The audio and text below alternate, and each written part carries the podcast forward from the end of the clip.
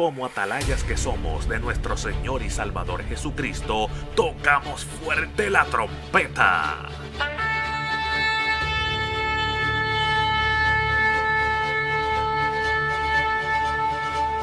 Con mensajes de alerta, somos Aplastado Podcast.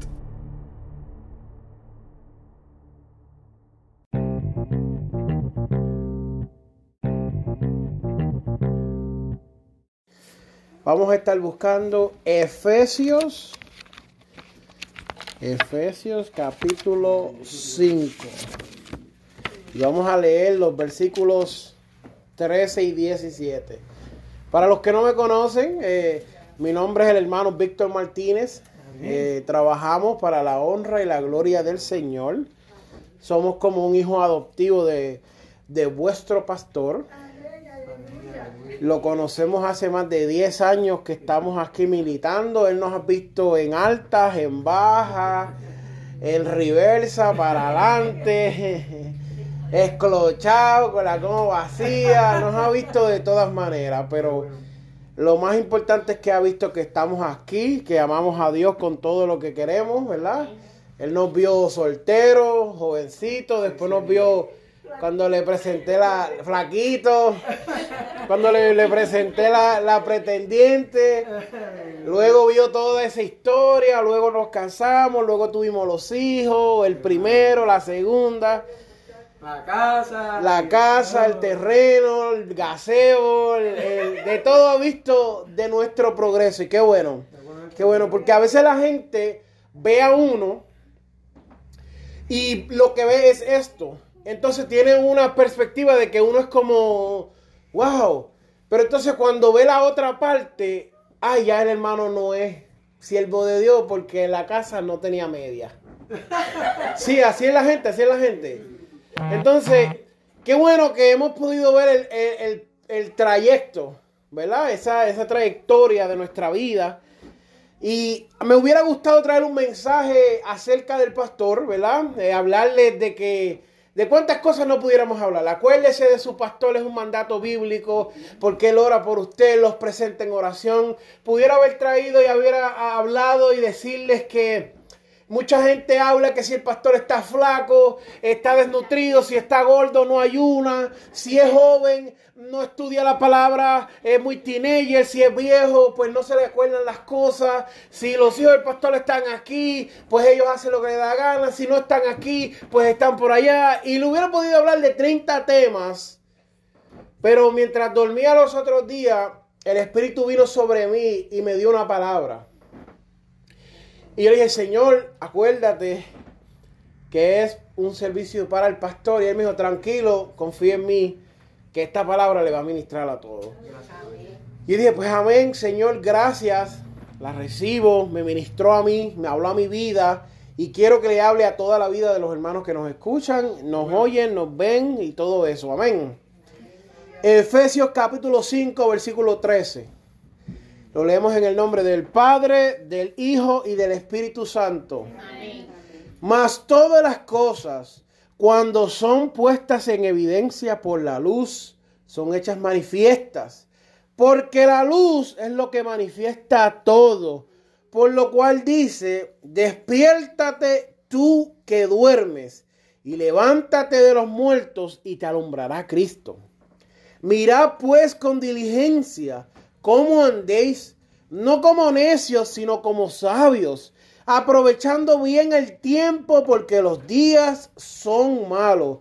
Por tanto, no sean insensatos, sino entendidos de cuál sea la voluntad del Señor. Amén.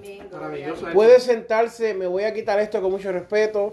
Eh, yo sé que la hermana lloró, yo sé que ustedes ya estaban en el servicio, nosotros venimos de nuestra iglesia había ayuno, tuvimos que coger la escuela dominical también. Somos de esos predicadores que va a la escuela dominical, al culto de oración y, hacemos lo que Dios, ¿verdad? No estamos por ahí como el llanero solitario, amén. Pero ¿qué sucede? Hablamos bajo el tema, despiértate tú que duermes.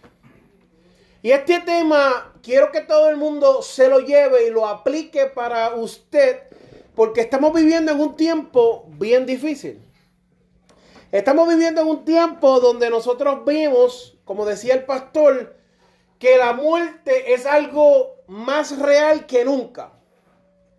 Si usted se pone a ver cuánta gente ha muerto a nuestros alrededores, uno se sorprende.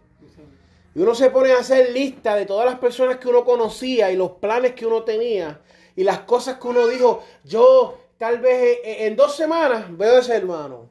Tal vez en seis meses veo a fulano.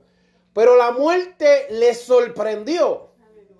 Entonces estamos viviendo en un tiempo que es un tiempo bien difícil donde uno no sabe ni en quién confiar. Cuando uno ve las noticias, las noticias están preparadas de una manera para crear caos. Cuando uno busca a los profesionales de la salud, uno no sabe ni a quién creerle por las diferentes opiniones y las diferentes eh, eh, comunicaciones que dan acerca de todo esto. Hay gente que dice incluso este virus es inventado, este virus no es real, este virus eh, eh, es falso, todo esto es una, una, una conspiración, esto es, si alto, bajo, mediano, lo que, lo que podemos estar 100% seguros es que hay gente muriendo. Estaba leyendo una comparación de los años previos cuando le da a la gente catarro normal y son millones y millones y millones. Este año solamente le ha dado a menos de mil personas. Entonces uno compara los números y uno dice, eh, eh, eh, no hay nadie que esté capaz de acercársele a alguien y decirle, la verdad es esta. La verdad es que esto es lo que está sucediendo. Entonces, pues tenemos varias conspiraciones, varias teorías, hemos estudiado, hemos aprendido, pero en realidad no sabemos qué es lo que está sucediendo. Pero sí sabemos algo, de que los tiempos son malos. De que los tiempos son malos. Son tiempos difíciles. Un tiempo difícil es un tiempo donde usted busca las noticias, donde se supone que esta gente fueran unos profesionales preparados para traernos la verdad y la talgiversan. Donde en Puerto Rico dijeron las noticias, varios canales, que la iglesia del pastor Héctor Delgado fue tiroteada y una bala entró y hirió a una persona que estaba orando y cuando él dice la verdad, no era así. La bala ni siquiera dio en la iglesia, dio afuera en la pared de la emisora. La persona que estaba orando no fue impactada por ninguna bala. Pero mientras esa desinformación salió, la mamá del que estaba orando estaba eh, bajo un ataque de pánico, casi le da un ataque de corazón. Los que estaban eh, leyendo, lo que estaba el pastor, todas las demás personas, es un caos total. Dios mío, tirotearon la iglesia. Incluso la policía en el reporte, según las noticias, dice que el pastor se negó a abrir la iglesia cuando él lo que explica es, aquí tirotean todos los días. Esto es un barrio malo. No se preocupen por eso. Era a las 2 de la mañana y las noticias tergiversaron la comunicación. Entonces uno dice, ¿a quién le vamos a creer? Me recuerda ese versículo bíblico que dice, eh, lo voy a decir a mis propias palabras. Voy buscando socorro. ¿De dónde viene mi socorro? Estoy buscando ayuda, estoy buscando información, estoy buscando prepararme, estoy buscando en este tiempo que ahora están diciendo, ah, los barcos están en, las costas, no hay compra, no hay comida, no hay comida en los sitios, no hay papel, no hay esto, no hay lo otro. Hermano, si hay algo que usted tiene que estar firme y seguro en estos tiempos tan malos, es de que el redentor de nosotros se acerca, amado. Por eso digo, levántate tú que duermes, porque hay muchas personas que están durmiendo dentro de las congregaciones. Y le voy a decir algo, en este, en este periodo de la pandemia es cuando yo creo que más he predicado aquí. Corrido, corrido. He venido casi, casi tres meses, casi, casi cada tres meses. Y usted ha visto lo que nosotros hemos visto, y no le digo esto para Dios, hermano, el más grande, no, es para que usted sepa que Dios está puesto para el que quiere trabajar. Lo que hemos visto es gloria tras gloria, tras gloria, tras gloria. Nos cerraron las iglesias, empezamos a dar cultos en los hogares. No, que los hermanos de bronce no se querían congregar porque esto, ah, ok, pues nos fuimos a Ocala y nos tiramos a predicar en la calle. Los hombres se congregaban. Habían oído que escuchaban la palabra. no hermano, que, que, que el COVID no podemos reunirnos. Y yo iba a las barberías mientras la gente se recortaba y la gente se convertía. Íbamos a los restaurantes, íbamos a, los, a los y le predicábamos. Es más, la gente de los restaurantes quitaban los menús de las mesas y le llevaban tratado. En los mismos supermercados. Entonces, si yo te digo a ti que el COVID afectó a mi ministerio, te miento. Porque durante el proceso del COVID, el mundo tan malo, en esta tempestad tan grande, es cuando yo he visto a Dios glorificarse de más maneras. Amén, amén. Este COVID ha sido de bendición para el Evangelio. Y la gente todavía lo duda. La gente todavía lo pone, eh, eh, no sé, no hermano, el que quiere trabajar, trabaja y no pone excusa. Levántate tú que duermes. Ayer estaba hablando en una conferencia acerca del Halloween y le estaba diciendo, tú no eres lo suficiente joven para Dios no usarte, ni tampoco lo suficiente viejo. Lo que pasa es que a veces tenemos conceptos que Dios quiere romper y no queremos que los rompa.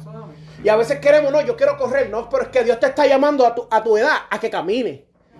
Y tú tienes que entender que tú eres más eficaz caminando que corriendo. Entonces ahí es que se rompen los conceptos. Entonces Dios nos habla y nos dice, quiero que hagas esto y nosotros, no, yo quiero hacer esto. Pero es que yo te quiero que utilizar en esta área. Yo cuando entendí que Dios me podía utilizar de la manera que Él quería, yo solté lo que yo estaba pensando y empecé a dejar que Él me usara. Ahí fue cuando vi su gloria. Yo entendía que no, yo tengo que ir a los altares y predicar con corbata y zapatos lindos de JCPenney y pantalones y gabanes. Y cuando Dios me dijo, rompe todo eso y vámonos para la calle. Ponte con un cartelón y la gente se convertía y decía, jamás ni nunca predicando en los altares había visto tanta gente reconciliarse de corazón.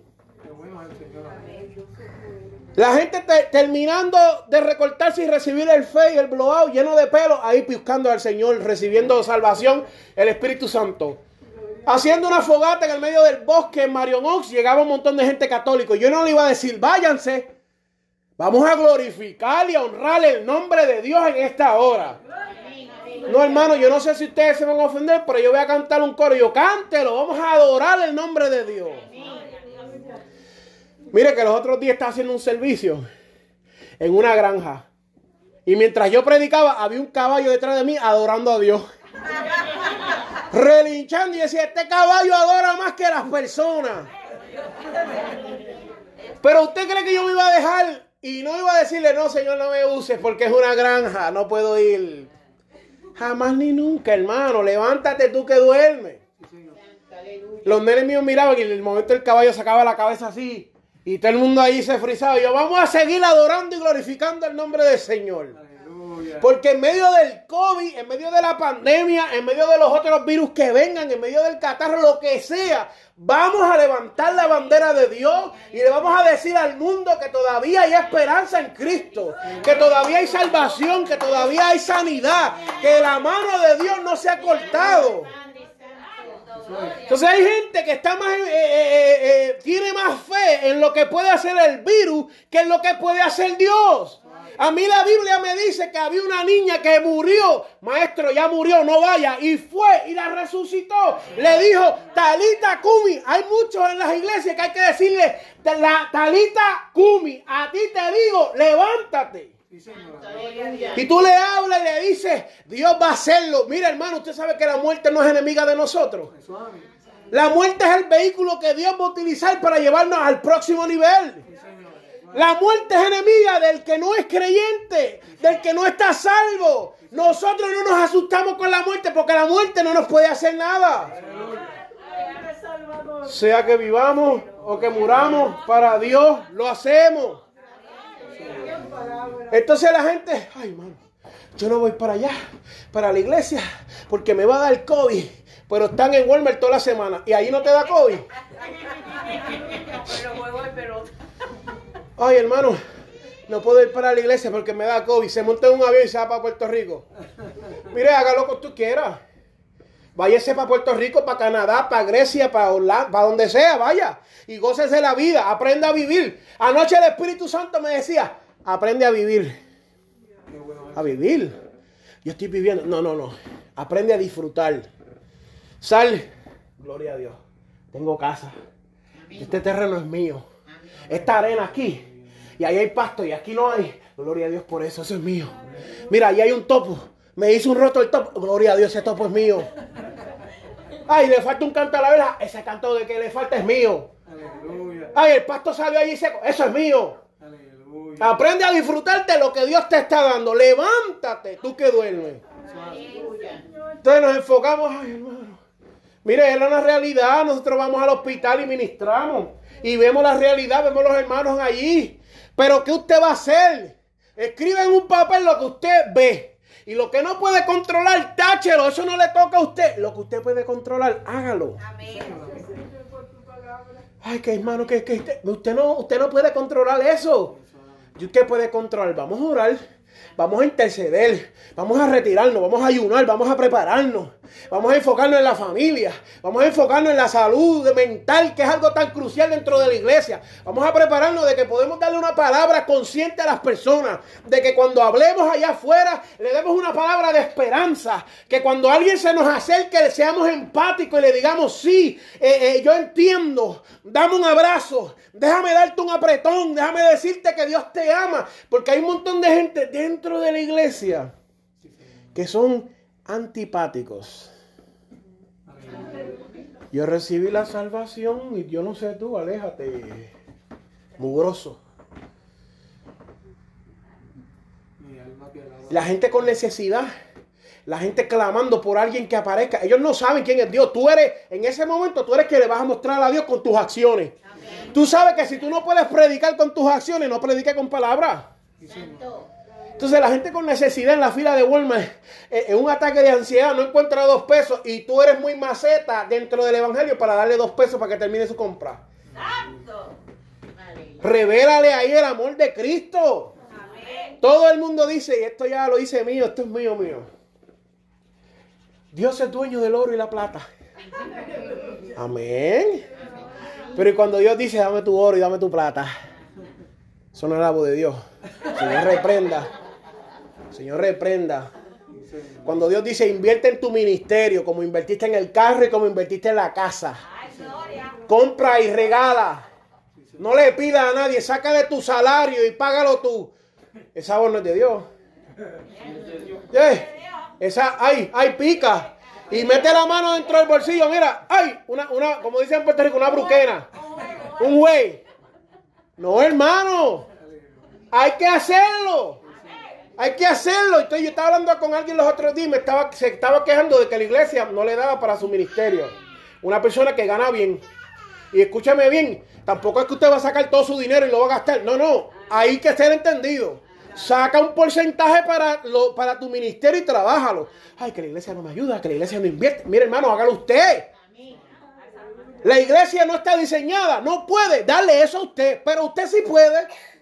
Hable con el pastor y dígale, pastor, yo estoy haciendo un fondito y vamos a recoger para esto.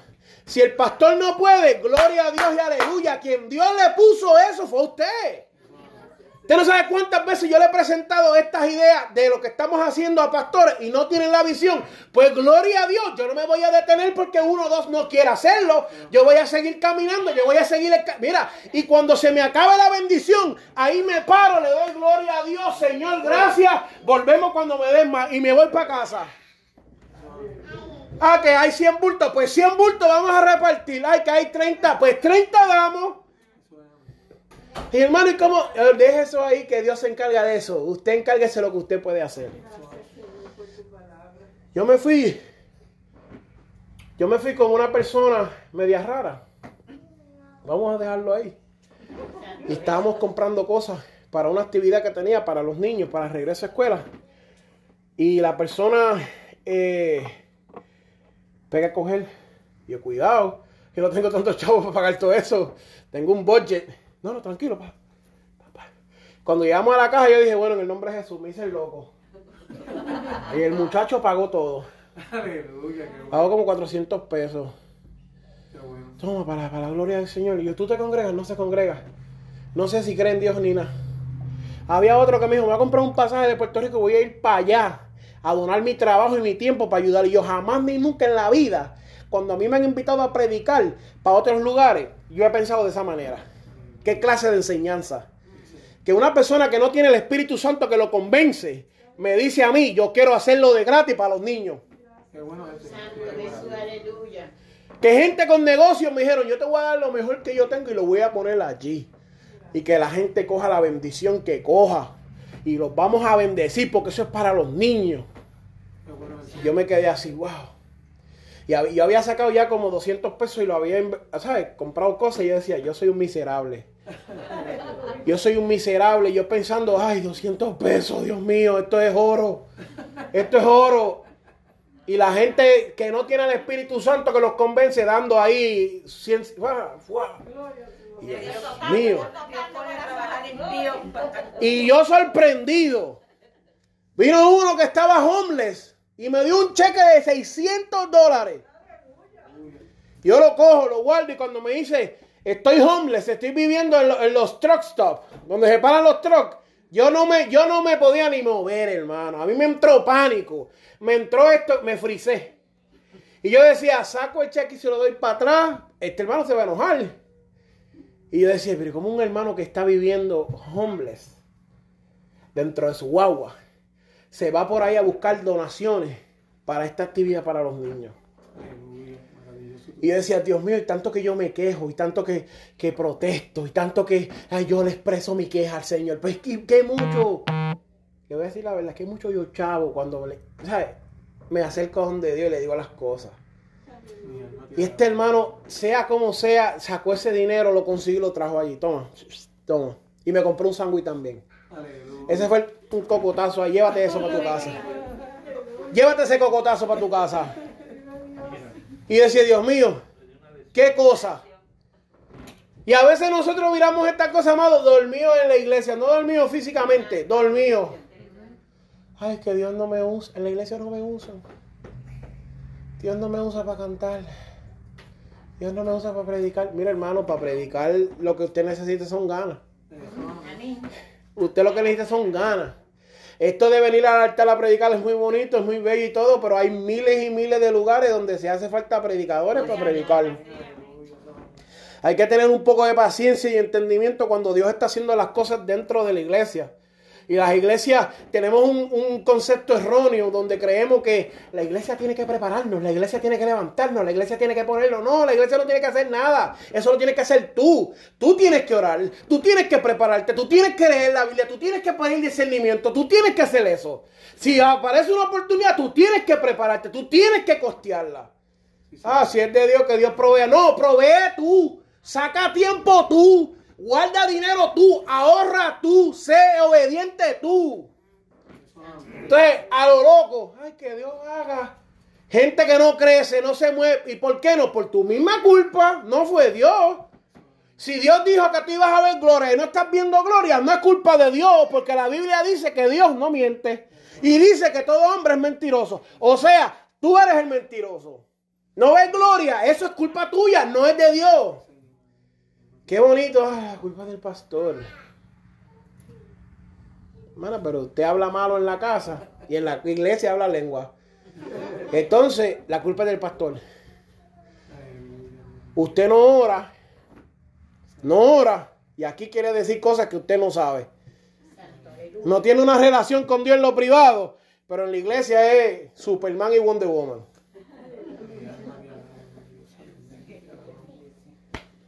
Entonces, ay, que la iglesia no crece. No creces tú. No creces tú. Ay, que no veo. No ves tú. No siento. No sientes tú. Hay una desconexión y la desconexión eres tú. Desde, qué fácil. Estamos mirando y señalando. Mira, mira. Un evangelio según San Yo. Ajá. Pa, pa, pa, pa, pa. Si fuera yo, yo lo hacía mejor. Pues hágalo. Hágalo. No, que si, si fuera yo, yo pintaba la iglesia así, pues vaya y compre la pintura y píntela usted. Ay, el gas ahí apretó. Uy.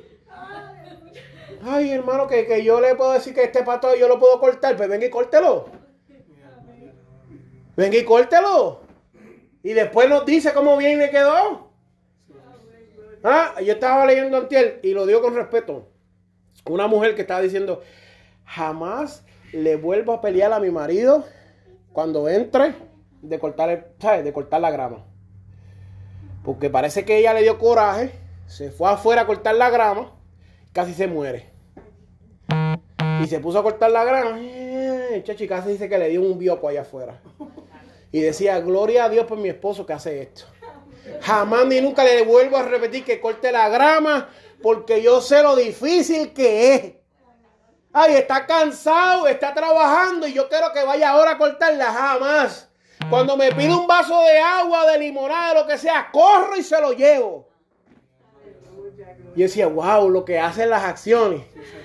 Esta mujer entendió verdaderamente como el gas pela. Y me acuerdo porque los otros días estaba cortando la grama y la máquina se me apagó, hermano. Yo casi cojo la máquina y la tiro para el otro lado. Chacho, yo estaba jorado y hasta un calor, uff, el mismo infierno se abrió allí. Y yo cortando la grama jorado y se me apaga la máquina y no quería prender. Tuve así de agarrar la máquina y le iba a mandar para allá, para San Petersburg. Iba a caer. Y parece que mi suegra me oyó. Entonces, eh, cuando estaba mejorcita, ahora no, pero cuando estaba mejorcita, cogió y ella vino y cortó un canto. Y me dijo, ya yo entiendo por qué tú estabas tan ajourado.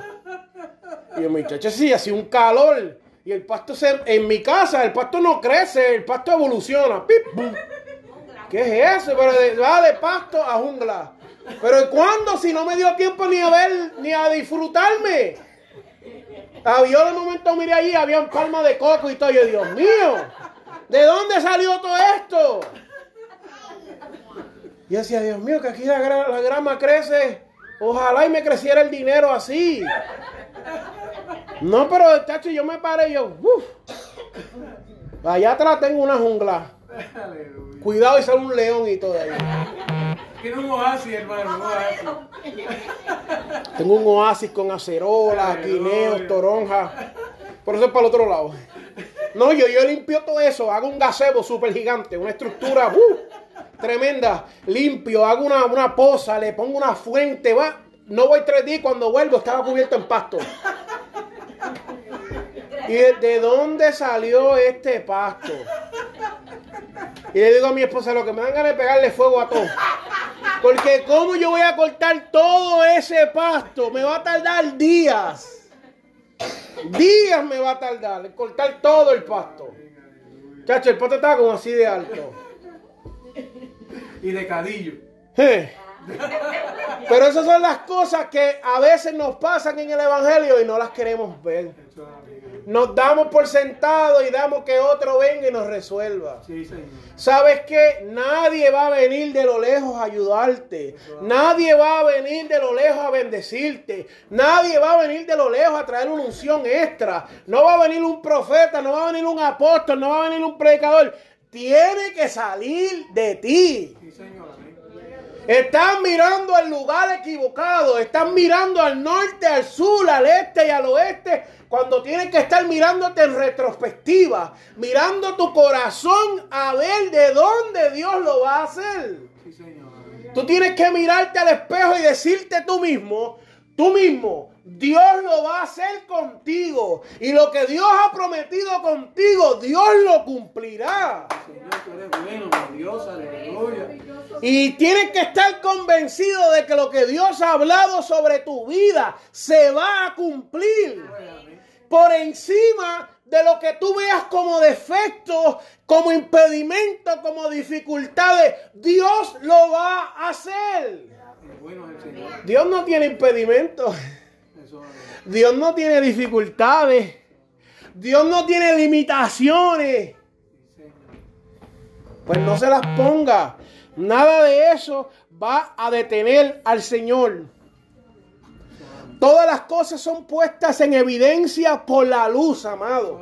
Tenemos que mirarnos nosotros mismos, como digo, y poner un flashlight. ¿Sabes? Como tú estás buscando algo de noche, no ves. Y no ves. Ay, Dios mío, ¿dónde está? Y pones un flashlight y enfoca. Y puedes ver mejor. Ay, míralo allí. Tuve tres horas buscando y estaba ahí al lado mío. Cuando se le cae a uno algo chiquitito y uno cree, y uno jura y perjura que cayó para acá y cayó para acá, y uno no mira para allá ni loco. Ay, está por aquí, está por aquí, y está por aquí. Viene otra persona de por acá y dice, mira muchacho, está allá. Te lo juro que cayó para acá. No, cayó acá. Ay, mira aquí. Y uno dice, Dios mío, mira qué fácil. Amado, es tiempo de que nosotros hagamos una introspectiva. que se miren dentro. No con la camarita esa que te pone eh, el chance para mirarte el estómago, sino con la camarita que se llama Biblia, que se llama Espíritu Santo y que se llama el poder de Dios. Es momento de que nosotros nos miremos. Y como vuelvo y repito, me gustaría decirle, amen a su pastor, quieran a su pastor, respeten a su pastor. Pero si en este momento usted no lo está haciendo, es momento de que usted pase y se reconcilie con el Señor. Y si todos los años, el día del pastor, hay que repetirle que usted tiene que amar a su pastor. Y el amor no puede ser con conceptos ni preceptos. Usted tiene que amar al pastor que Dios le dio como Dios se lo dio. Y si usted le puede dar un consejo con respeto, se lo da. Con amor y con entendimiento. Pero si no le puede decir nada bueno, pues no le diga nada. Y si todos los años hay que repetir el mismo mensaje, hay un problema serio dentro de la casa del Señor. Todos los años predica lo mismo, todos los años hay un problema dentro entonces. Es hora de que entendamos que estas cosas ya son cosas para niños. El pastor no me dio, el pastor tiene que saber lo que está haciendo. Si no, yo voy a orar para que Dios se le revele. Porque más grande que cualquier pastor, profeta, evangelista, apóstol, maestro, obispo, arzobispo, está Dios. Y con respeto y con amor, lo que yo no sé hacer, Dios lo va a hacer. Entonces creemos que esto es una guerra, esto soy yo contra el pastor. No, amado, si usted está pensando así, este mensaje no le sirve a usted para nada. No es así. Usted tiene que entender que igual que usted, el pastor es un humano. Y también tiene altas y también tiene bajas, a- aunque la gente diga lo contrario. La gente cree que los pastores son ángeles que no sufren, que no le da hambre, que no le da cansancio, que no le da sueño. El día que el pastor está durmiendo, se va ese pastor, mira, mira, mira, mira, míralo, míralo. Agotado, míralo. No sirve para nada. Pero no sabe lo que el pastor estuvo haciendo la noche antes. No sabe que el pastor estuvo intercediendo. No sabe que el pastor tal vez tuvo que salir a las 12 de la noche a buscar a alguien que era un bandolero. Un sinvergüenza. En vez de hacer caso, estaba haciendo una cosa por allá. Entonces ahora queremos señalar sin contexto. Había una hermana, estábamos en una iglesia y me dice, ah, yo me voy. Porque el pastor me ofendió. Esta mujer había venido de otra iglesia y el pastor hasta perra muerta le había dicho. Y le digo, mira Lupe, ven acá. Este, ¿qué fue lo que te dijo el pastor? Era una bobería. Hermano, eso fue una bobería, una niñería. Y le digo, tú te quedaste con aquel pastor que te dijo esta perra muerta tanto tiempo y con este ya te enojaste y te vas. Mira, el problema no es el pastor, el problema eres tú. Ay, hermano, usted siempre tan, tan rough. ¿Y qué quiere que te diga? Ven acá, bebé. Ven acá, bebé. Vamos a darle lechita a la bebé otra vez. ¿Así que quiere que te trate? Ay, la bebé. Ay, bendito. Está llorando, mira. No, hermano. ¿Cuántas veces? ¿Cuántas veces hay que volver al principio otra vez? Mira, no, muchacho. Eso es para que nosotros estemos conquistando y alcanzando metas y alcanzando cosas y estamos todavía en los, en los, en los conceptos y en los preceptos. Yo amo al pastor si el pastor me da parte, si no me da parte no lo amo. Yo lo respeto mientras sepa quién es Juan y Pedro y, Pablo. Cuando se equivoca quién es Pedro y Pablo ya no lo respeto. Entonces vemos que la unción cae y no recibimos. Vemos que hay una bendición, los hermanos bien contentos y nosotros... ah. Y vemos que la unción fluyendo, sani- sanidades, salvaciones, milagros, Dios rompiendo cadenas, Dios rompiendo fortaleza y nosotros no recibimos nada y nos preguntamos, ¿y qué pasó? Esa iglesia no tiene unción. Eh, Si usted viene aquí a tocar esto para que salga unción, usted tiene un problema serio. La unción sale de usted. Y la unción sale de cuando, usted sabe, lo, le voy a decir, usted coge un vaso y le echa agua. ¿Qué tiene el vaso?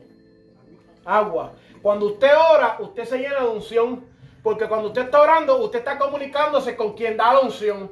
Cuando usted ayuna, cuando usted busca la presencia de Dios, cuando usted lee la Biblia, estas cosas lo preparan a usted para salir y estar preparado. La unción es un aceite que se le ponía a alguien en método de separación y preparación. Usted no puede estar preparado ni separado si usted no habla con el que da eso.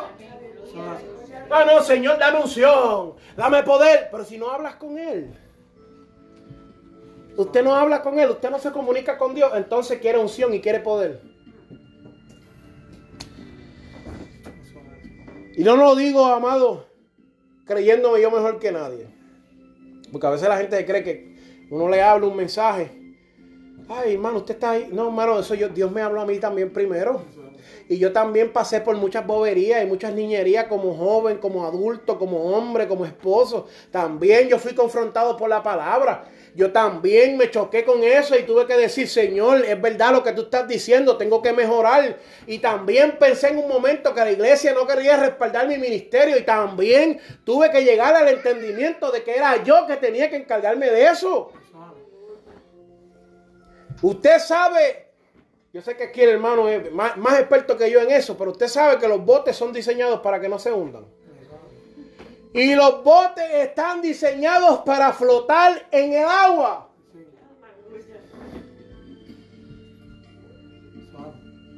Vamos para atrás. El bote está diseñado para flotar en el agua. Y cuando echan un bote al agua, ¿qué hace? Flota. Usted está diseñado para este tiempo. Y si a usted lo echan en estas tempestades, ¿qué usted va a hacer? Vencer, conquistar, alcanzar. Usted fue diseñado con todo lo necesario para sobrevivir y alcanzar hasta donde Dios dijo. Usted sabe lo que hace que los botes se hundan. No el, no el agua de afuera, el agua que entra. Y a veces nosotros nos hundimos en un vaso de agua creyendo a otras cosas que no tenemos que estar pendientes. Si Dios dijo que volvía, volverá. Si Dios dijo que hay sanidad, hay sanidad. Y si yo no la veo ahora, me voy para casa creyendo que hay sanidad. Y mañana cuando me levante y me duela, hay sanidad. Si Dios dijo que había salvación, hay salvación. Pero a veces nosotros queremos ver la salvación como queremos. No. Los botes no se hunden por el agua de afuera. El agua de afuera es lo que mantiene el bote a flote cuando el agua entra. Usted sabe que yo a veces pinto unas pinturitas ahí, media chipi chapi. Y un día me motivé y empezó a caminar por un bosque. Y dije, voy a pintar los mejores árboles que he visto. Y en mi mente todos los árboles en un área tienen que ser igual, en mi pintura. Y yo tenía todos estos preceptos y todos estos conceptos para pintar mi cuadro. Y me limitaba mucho al yo hacer mi pintura. Y mi esposa sabe que yo hacía la pintura y la dejaba ahí un año completo y no la terminaba. Porque el concepto de la perfección era tan y tan difícil alcanzar esa perfección que no podía terminar la tarea que se me daba.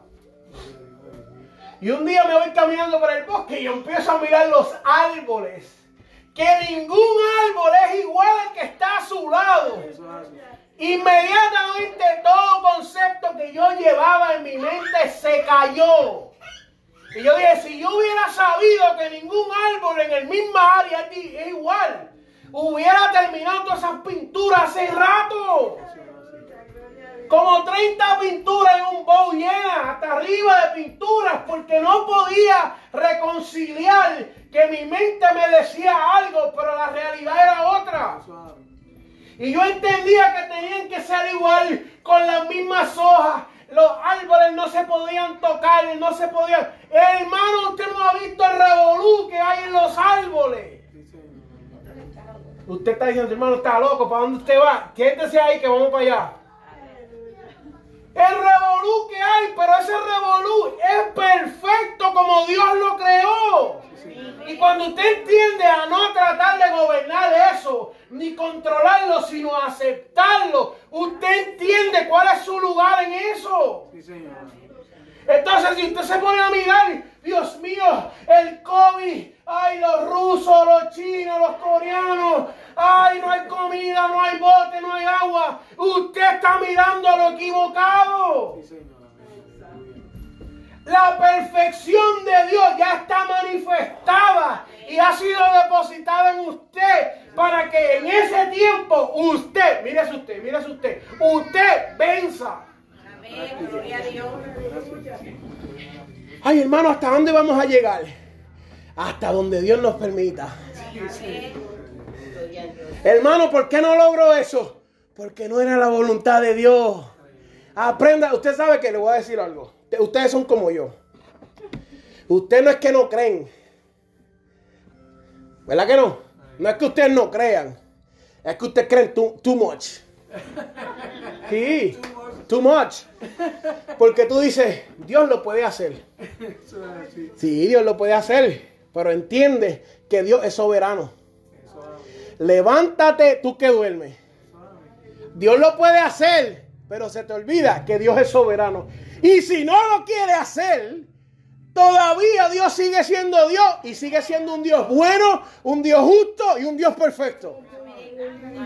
Que Dios lo puede levantar de los muertos. Tacho. Piece of cake. Pero que no lo quiere hacer. Gloria a Dios por su voluntad perfecta.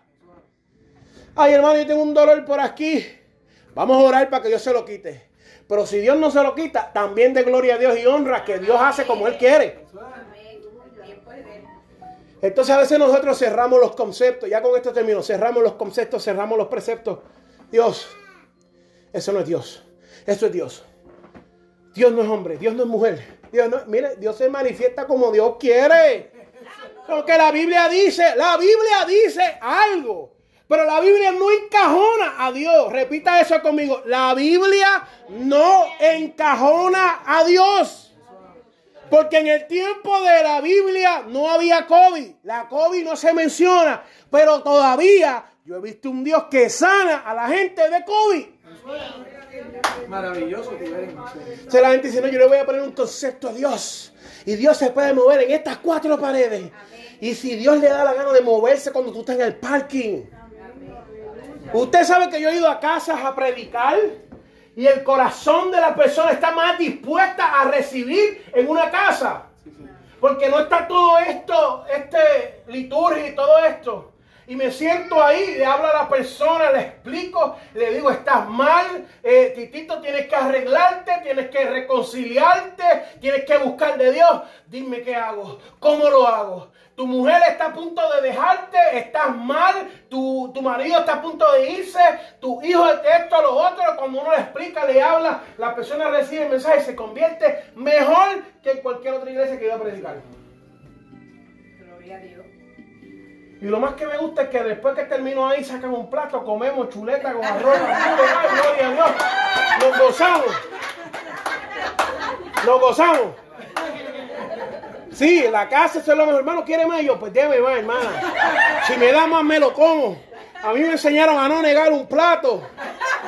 ¿Quiere refresco? Dame refresco. ¿Quiere agua? Dame agua. Hermana, ¿quiere un juguito? Deme lo que tenga ahí, olvídese.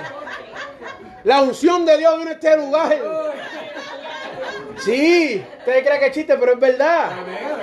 Usted va a las casas, la gente tiene una mentalidad bien diferente. Todo eso que se pone aquí, esa- esos guards, que la gente pone en la iglesia, no están.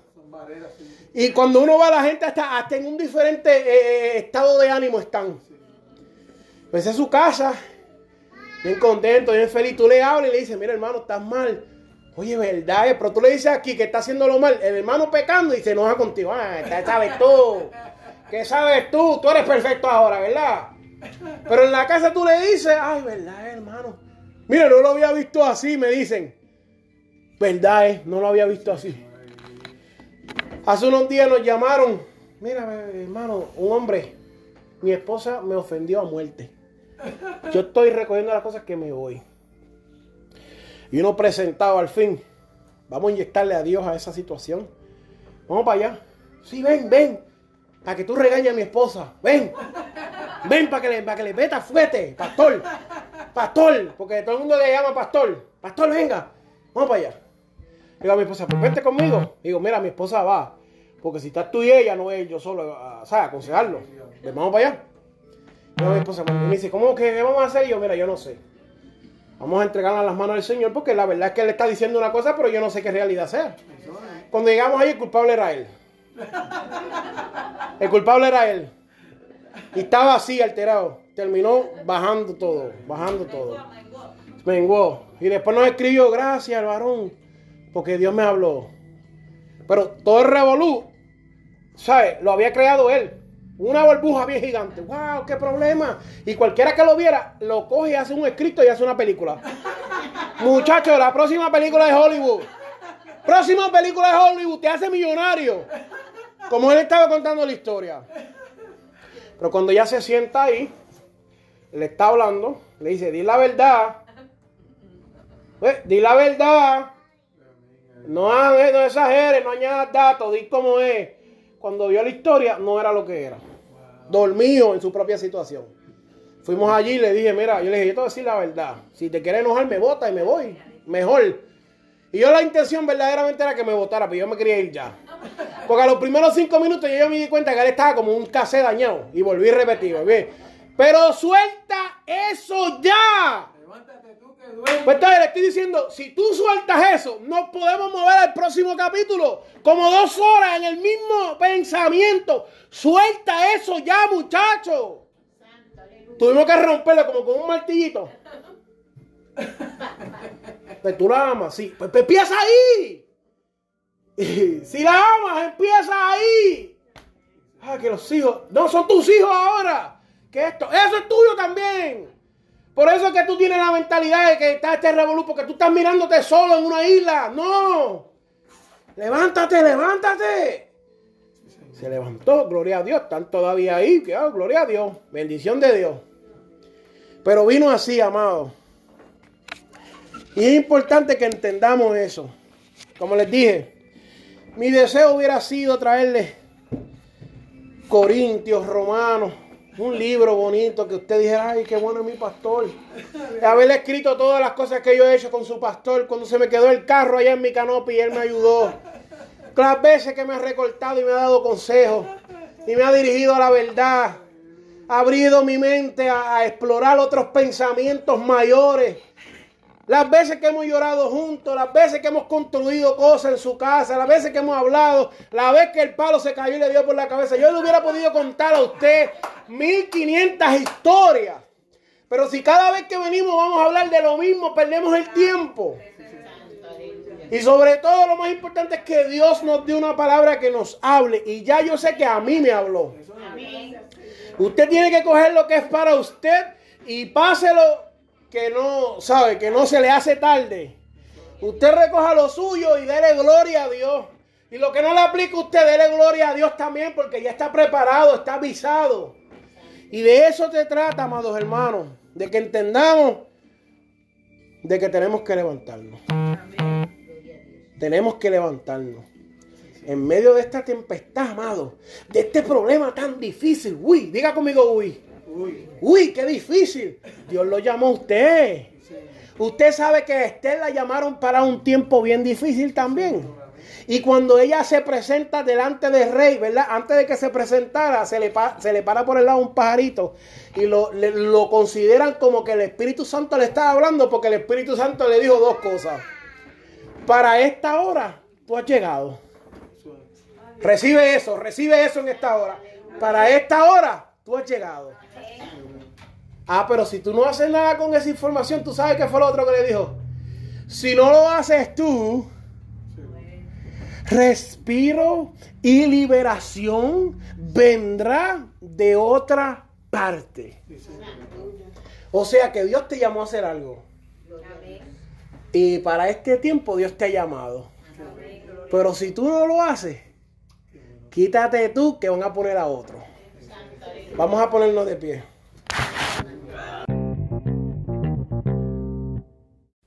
Este programa fue presentado por Aplastado Podcast, porque como atalayas que somos de nuestro Señor y Salvador Jesucristo, tocamos fuerte la trompeta.